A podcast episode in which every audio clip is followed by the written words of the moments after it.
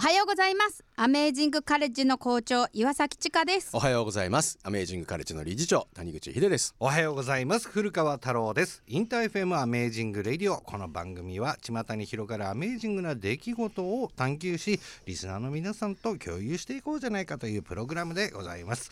そしてこの番組を僕と一緒に進行してくれるのが埼玉県東松山市にある教育の実践研究機関アメージングカレッジの校長岩崎千佳さんと理事長の谷口秀さんです。よろしくお願いします。よろしくお願いいたします。さあまあなかなかねツイートを紹介する、えータイミングっていうのもないんですがね実はねいろいろ送ってきてくれてるんですよね。あの本当にありがとうございます。ディープパイナップルさんね、えーまあ季節のこう移り変わっていく中でこの柚子、このねうん色がこうだんだんと色づいていく感じ、うん。これを楽しんでますよとかですね、正信さん。ね。これ何の葉っぱですかね。こう手の形してんの。カエデ。カエデ。ですね、うん。カエデの、えー葉っぱの映像でしたりファビアンさんね。まあすごくあ綺麗な空雲の。の写真、うん。ありがとうございます、えー随時ですね皆さんからの感想などはメールや X で募集しております。メールの場合は amazing.intfm.jp そして、えー番組のね感想など、えーツッコミなど入れていただく場合は X の方でポストしてください。ハッシュタグアメラジ897をつけてくださいね。では今日の1曲目いきましょう。マドンナで Material Girl インター FM Amazing Radio。お送りしているのは古川太郎とアメージングカレッジの岩崎千佳と。アメージングカレッジの谷口秀です。さあここからは「ワッタ EBM」のコーナー。この番組が注目するアメージングな活動をされている方をゲストにお迎えしてお送りします。今回は防災アドバイザーであり防災士の岡部梨恵子さんです。よろしくお願いします。はい、よろしくお願いいたします。はい、まあ、今回の防災のスペシャリストの岡部さん来ていただいたんですがこれ今回はヒデさんのご紹介。そうですね、うん。あの今度また出ていただく大山修吾さんのごはい紹介でお会いして、うん。近年まれに見る最強ですよ。ああそうですか。最強です。知らないことだらけだしアメージングだらけです。うー。んはいまあ、やっぱりねあのアメカネもこう生徒もいたりするわけですか。ら防災はもちろんねそう。意識していきますよね。うん、あとあの、うん。場所としてはやっぱり防災の拠点として地域の方たちにお役に立ちたいっていうのがあるので、ようやくアメカレもこう立ち上がって半年が終わって、うん。でシーズン2入ったでしょ、うん。なのでさあいよいよ場所としてのうん役割をこれから構築しようという時に、ん防災拠点にしたいということで紹介いただいたのが岡部さんです。あなるほど、はいさあそんな防災のプロ岡部理恵子さんなんですがもともとねやっぱりここ気になるんですが、まあ、防災の専門家になろうと思ったきっかけがあったらそこからちょっとお話伺えればなと思うんですが。はい。うん私はあの2011年の3月11日、はい東日本大震災がありましたよね。で今も浦安市千葉県の浦安市に住んでますけれども、はい。あのーもう浦安って液状化したの皆さんご存知ですよね。はい。ニュースでは聞きました。よね。後で僕は知るんですけど映像としてはあんまり見なかったよね。そう。マンホールがこうそうですね。突起したりとかね、そうですそうねありましたよね。もう86%が町の86%が液状化しまして、うん。大変な被害だったんですね。うん。ででも全く防災に意識もないし関心もない私はうん。何が起こってるかがわからないしどんな生活がこれから待ってるかすらもわからなかった。うん。でそれで家に帰るわけなんですけども、うん。びっくりしたことにあのマンション自体はうん。あの岩盤にね杭でしっかり立ってるから立ってるんですけど、もう周りの土地がどんどん下がっていって、軒下ができてたんですよ。そうなんか見たら1階に上がる道路と平行なはずなのに、その下に670子供が入れるぐらいのうん。隙間が空いてるのよ、は1階のだから地下に。い、はい、うん。危ないよねあれ。そうですねもう。すごい状態だったんですね。そうで、すね。うん。もう何がわ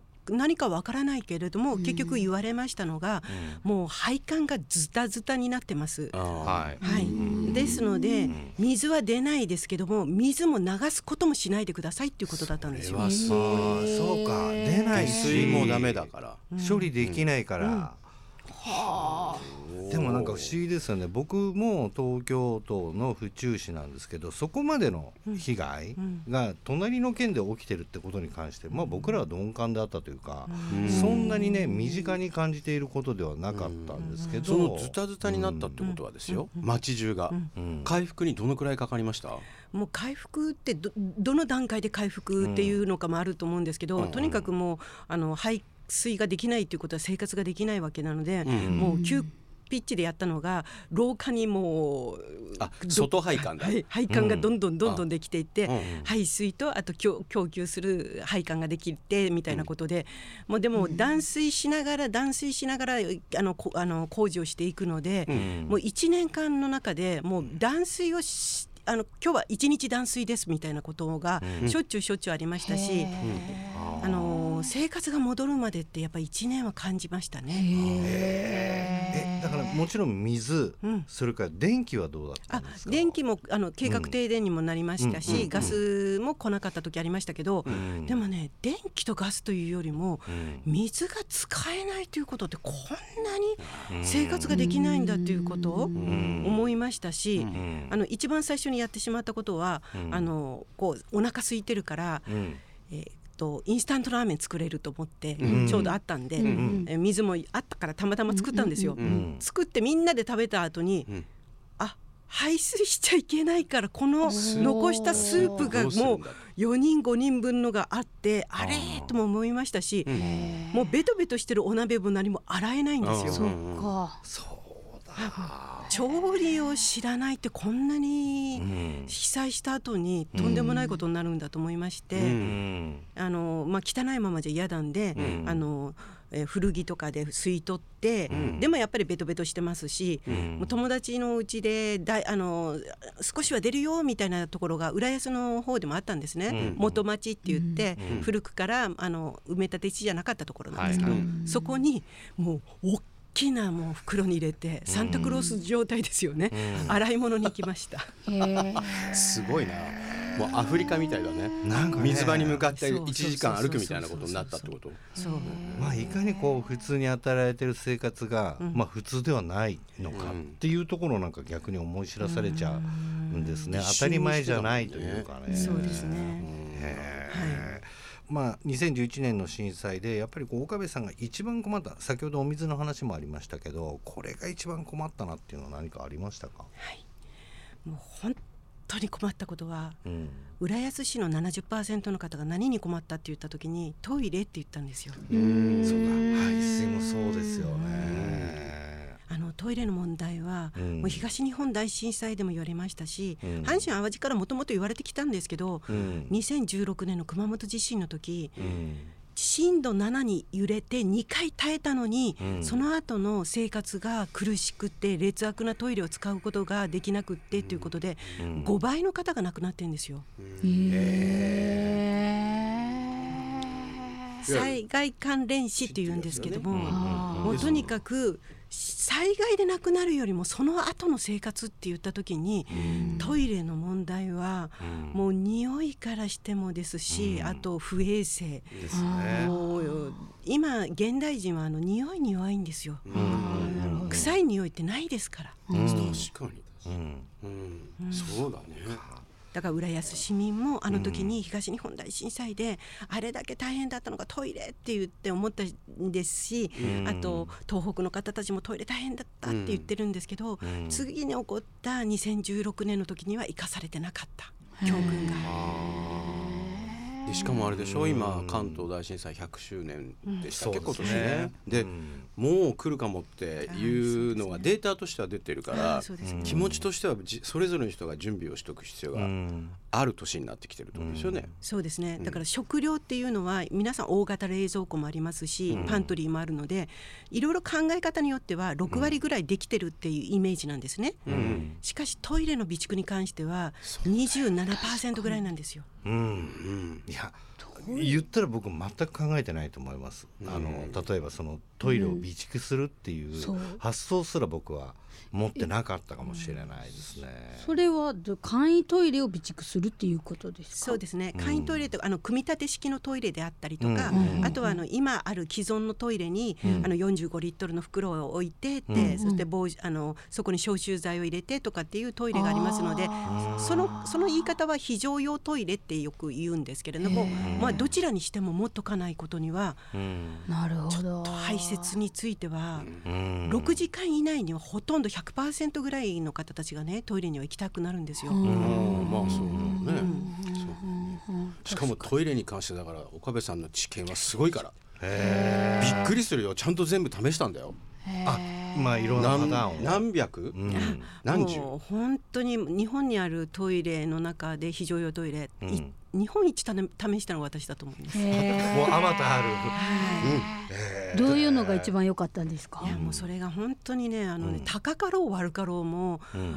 あるのがショックでしたね。えあーーなんかね値段が張るものはそれなりにやっぱり機能するのかなと思いがちですよね。はいそうじゃないんですよ。うん。あとあのおがくずであったりとか、あの猫砂とかってありますよね。うん。ああいうのっていうのはもう人間の尿にしてもものすごい量出ますから、うん。重さとして 400g とか 500g 近くなってきてしまうんですよ。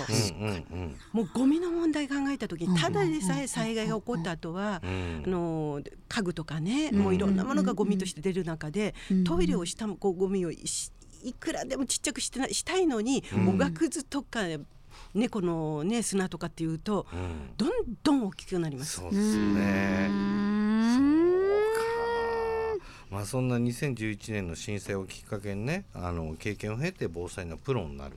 わけなんですけども、うん。これ防災のプロになるためにどんな勉強が必要だったりするんですか、はいやっぱり逆境っていいなと思うんですけど、ううんちの夫が防災には全く関心がない人なんですよ。へえなんかみ耳が痛い話ですね。僕。は 普通男子あんまり体力で乗り切れるとちょっと思ってるなんかちょっとねね。思ってるところがあるんですよね。専業主婦だったんで、うん。なんか物を買って防災のものを買うとん。文句言われるんですよ。うん。え何買ってんの？とかん「高っ!」とかもうあまりにもそれが悔しくて悔しくて、うん。それをブログに書くようになったんですよ。ぶつけたんですよ。どはいはいはうちの夫最低やってい。絶対俺も言われてる口ですから。はいはいはい。でそういうのをどんどん書いていくとなんかこういろいろお声いただくようになって、うん。うんメルマガでもやっていただけませんか？みたいなことになって、うん。メルマガとか書くようになったら毎日出してたんです防災メルマガを、そうしましたらあの読んでらっしゃる方私一般の人だと思ってたらテレビ局であったりとか、ん。あの雑誌社であったりとか、そういうとこが読んでたということで、へー。2016年の熊本地震が起こった時には、ん。専門家としてテレビ出てた時にあれ？みたいな。そうか一主婦から。うん。そこまで上り詰めましたね。はい、たたださっきのお話で言うと、うん。本当に私あまりにも防災が分からなかったんで、うん。本からテレビからいろんなものを調べたんですよ、うん。でもなんか本当に机上の空論じゃないけれども、ん。これってできるかなと思ったことがたくさんあったんで、うん。一つずつ試していったんですよ。でその試した結果があまりにもできなすぎちゃったんでそれもブログに書いていったんですよ。はいはいはい。これってさ、ん。全然こんなことになっちゃいました。あんなことになっちゃいましたみたいな。今年さっきね秀さんがおっしゃったように、うん。関東大震災から100年目って言いますけど、はい。あの大正時代に起こったうん。教時の教訓を、うん。もうなんで昭和も受け継いで、うん。平成も令和も、同じこと言われてることがたくさんあって、うん。でもそれをやってしまったら危ないよねとか、ん。いや今のじ今のこういう機会ではこれはいらないですよみたいなこととかも混在しているのが防災の知識なんですよ。まあちょっとここでですね、ちょっと詳しいことはこのあと一曲挟んで引き続き伺っていきたいと思います。聞いてもらうのはエド・シーランで Amazing です。聞いてもらったのはエド・シーランで Amazing でした。インター FM Amazing Radio 今回はゲストに防災アドバイザーであり防災士の岡部梨恵子さんをお迎えしていますさてまあ防災に関してねしなければいけないと分かっていても実際に何から手をつけていいのか分からないっていうのが実情だと思うんですけれどもまず本当に聞いてる人にも分かりやすく最初にすべきことって何ですかね防災に対しての備え。あそうです。うん。最初にすると言ったら揺れてしまった時も、まあ、うん地震の時ですね、はい。あの皆さんが皆さんあの机の下に隠れるっていうことをおっしゃいます、思ってます。そうやって教えられた未だに思ってますよね。多分体がそう反応しちゃうんで。すうんですよね、うん。なんか小学生もわざわざ広い校庭にいるのに、揺れたら家の、ま、家まで帰ってきて家のリビングの下に入る。あもうそれが一番命を助かるっていうふうに思ってるんですけども、うん。ただ考えてみてください。本当にあの机の下が安心な方と安心でない方はいらっしゃるんですよ。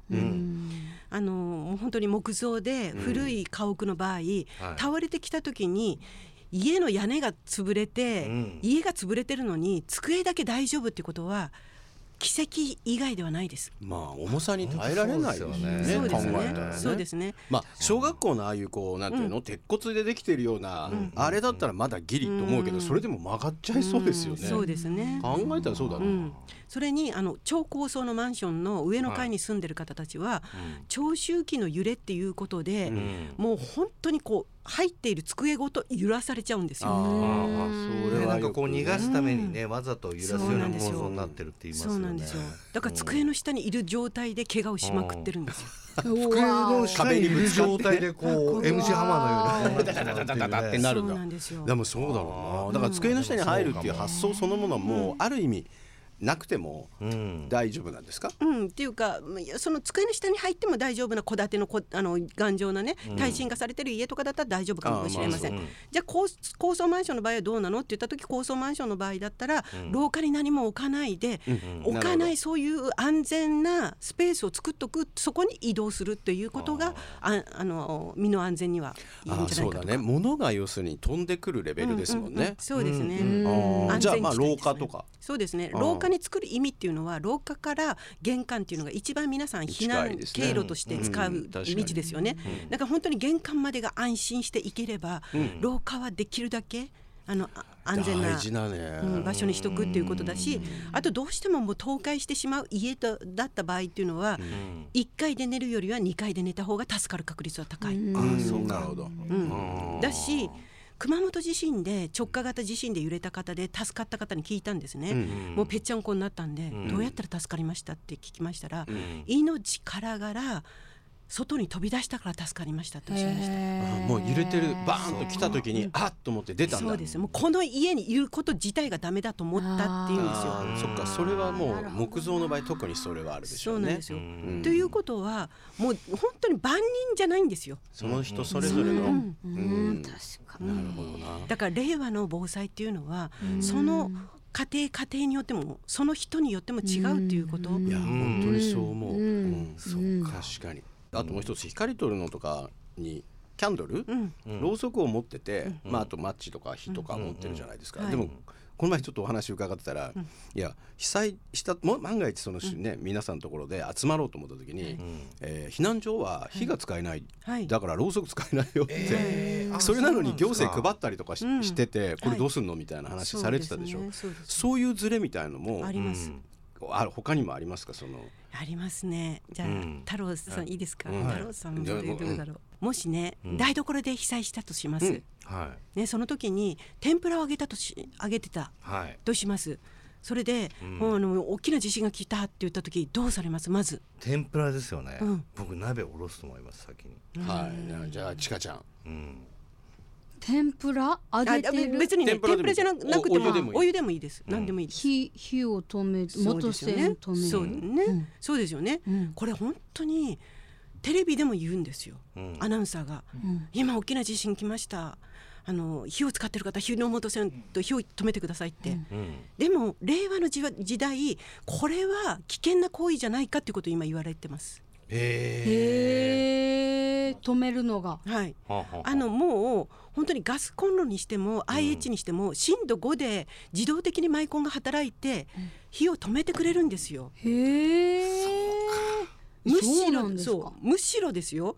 今あの天ぷら油の火、ね、鍋をどかそうとして近づいたために、固定もされてない天ぷら油の入った鍋をかぶることになるんですよ。おーうん。お湯をかぶることになるんですよ。